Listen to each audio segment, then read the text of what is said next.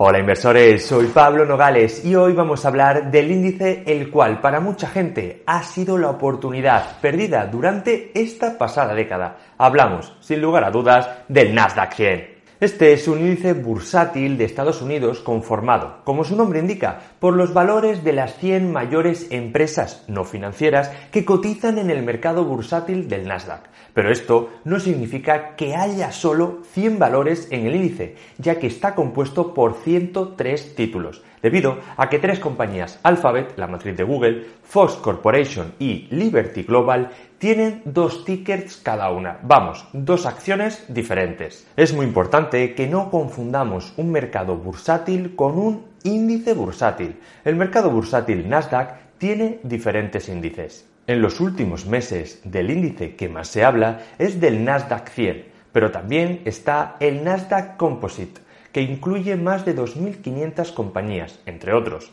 Como os podréis imaginar, el Nasdaq 100 es un subconjunto del Nasdaq Composite y representa más del 90% del movimiento del mismo. Vamos, que la correlación es muy alta. La historia del Nasdaq 100 comenzó en 1985, intentando hacerse un hueco entre los productos de la Bolsa de Nueva York, de sus siglas en inglés NISE. Sin duda, el tiempo ha ido pasando y claramente ha conseguido sobresalir. Comparando ambos índices desde 1997, vemos que el Nasdaq 100 ha ofrecido más del 1000% de rentabilidad, mientras que el NISE Composite tan solo un 150%. Quiero que os fijéis en la burbuja.com de 1999 y 2000. Pocas veces nos llegamos a hacer una idea de la locura especulativa que se vivió aquellos años. Pensemos que el Nasdaq no volvió a cotizar a esos valores hasta finales de 2015. Para ver la euforia que se alcanzó en la burbuja, vamos a poner como referencia de los dos índices el año 2000. Vemos de esta manera cómo cambia por completo la rentabilidad de los inversores que hubiesen comprado en ese momento. También podemos observar que ya no hay esa diferencia tan grande de rentabilidad entre el NISE Composite y el Nasdaq 100. Sin duda, el momento de compra de un índice es vital para el comportamiento en el largo plazo. Recordemos que algunos inversores habrán tenido que esperar hasta la friolera de 15 años para recuperar lo perdido en las .com, aunque seguramente los que compraron en aquellos años vendieron meses después, asumiendo en la mayor parte de casos elevadas pérdidas. Lo que sí es cierto es que desde los mínimos producidos en 2009 tras la gran recesión, el Nasdaq ha sido muy superior a nivel de rentabilidad respecto al SP500 y al Dow Jones, tal y como podemos ver en esta gráfica. Llegados a este punto, una pregunta muy interesante sería, ¿se está produciendo una nueva burbuja tecnológica? Veámoslo.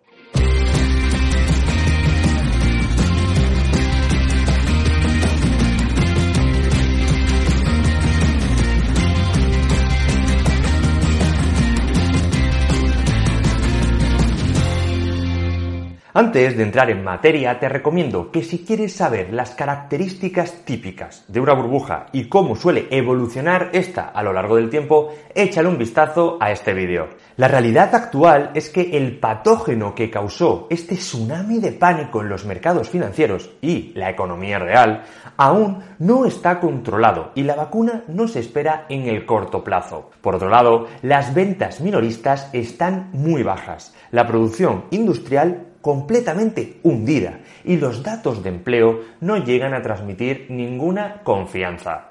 Y como ya hemos visto, las potencias mundiales han entrado en recesión tras dos trimestres consecutivos, con caídas bastante grandes del PIB. Aparte de todo esto, quiero que echemos un vistazo a estas gráficas. En la de la izquierda lo que observamos en azul es la capitalización de todas las acciones estadounidenses y en verde el PIB de Estados Unidos.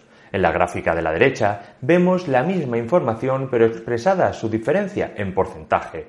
Vemos que en marzo el impacto que tuvo la paralización de la economía fue muy brusco y rápido, pero rebotó enseguida, de tal manera que ahora la capitalización bursátil vuelve a estar a niveles por encima de la burbuja.com y rozando el 150% sobre el PIB. Esto y otros muchos motivos que ya hemos visto en vídeos anteriores ponen en riesgo los mercados financieros actualmente.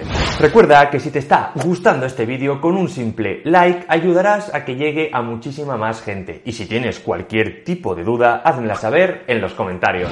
Pero el Nasdaq ahí sigue, subiendo sin parar. Entonces, la respuesta a la pregunta de si hay una burbuja general en el mercado del Nasdaq, mi opinión es que no, pero sí que creo que hay una sobrevaloración general y en algunas empresas empieza a haber indicios de burbuja. Me explico. Creo que hay algunas compañías concretas, vamos, las FANG, Facebook, Amazon, Netflix, Apple, Google, Microsoft, que si la comprasteis a precios de marzo, sin duda, para el largo plazo os van a dar unas rentabilidades excepcionales, ya que son negocios con unas enormes ventajas competitivas. No olvidemos que estas empresas tecnológicas están en nuestro día a día, acumulando gran cantidad de información sobre nosotros.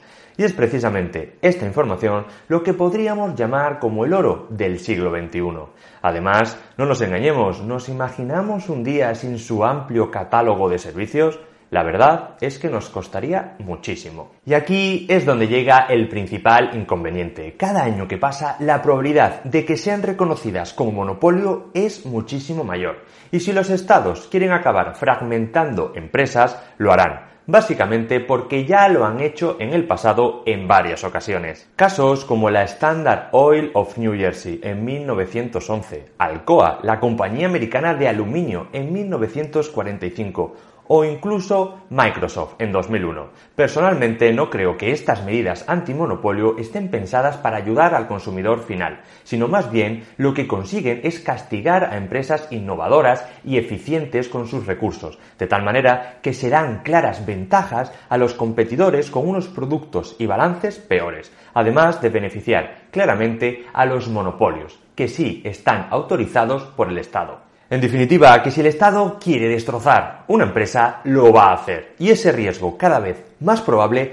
no lo está contemplando el mercado actual. Así que no os dejéis llevar por el miedo a quedaros fuera del mercado. Recordad que el que tiene liquidez en las crisis es el que se puede aprovechar de las grandes oportunidades que nos da el mercado. Volviendo a las FANC, no creo que sea comparable, como muchos dicen, las empresas actuales a las de las .com, ya que a diferencia del 2000, donde todo eran expectativas, ahora son una realidad. Cuentan con unas fuertes barreras de entrada, una generación de caja enorme, muy poca deuda y maximizan los efectos de la escalabilidad.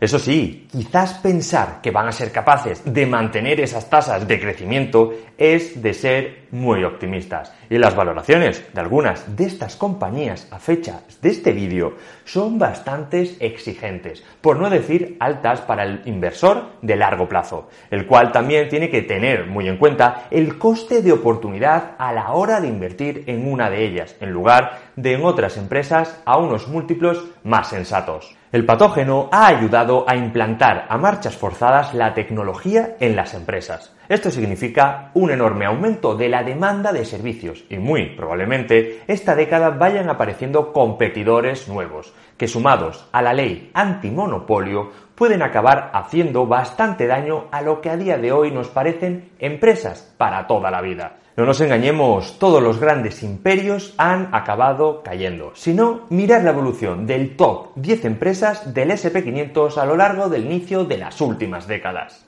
Vemos que hay bastante rotación y pocas son las que se mantienen varias décadas. Y nada nos hace pensar que no vaya a seguir siendo así.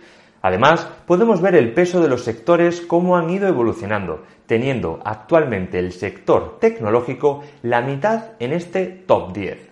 Por otro lado, hay otra serie de empresas que sí empiezan a mostrar un claro comportamiento de burbuja, ya que sus cotizaciones están disparadas y mantenidas en mayor medida por futuros teóricos resultados que por ahora son solo eso, números en papel. Y como bien sabemos, el Excel lo soporta absolutamente todo. Sin embargo, la realidad puede ser muy distinta. Así que analizar muy bien dónde invertís el dinero, ya que en estos tiempos la liquidez es lo más importante para poder aprovechar las oportunidades que la volatilidad nos puede dar. Para terminar, me gustaría compartir con vosotros una reflexión que dejé el otro día en Twitter sobre este tipo de empresas tecnológicas que debido a que no son tan intensivas en capital, con el paso de los años van acumulando enormes cantidades de liquidez. Ya sabemos que la liquidez es vital en los tiempos de crisis, pero mucho me temo que como no protejan esa liquidez con activos reales, después de lo que están haciendo los bancos centrales, el valor de esa teórica caja cada vez va a valer muchísimo menos. De tal manera que si estas empresas dejan mucho tiempo el dinero parado en el banco, deberíamos preocuparnos. Y justo un par de días después de publicar ese tweet, leo la noticia de que la empresa MicroStrategy, una de las empresas más importantes de inteligencia de negocios, ha decidido invertir 250 millones de dólares de su caja en Bitcoin. Para ser más exactos, ahora tienen 21.454 Bitcoin siendo esto su principal activo reserva en el balance. Para algunos esto no será un activo real, para otros sí, pero sin duda os recomiendo leer los motivos que dan ellos para finalmente haber tomado esta decisión. Podéis leerlo en su página web.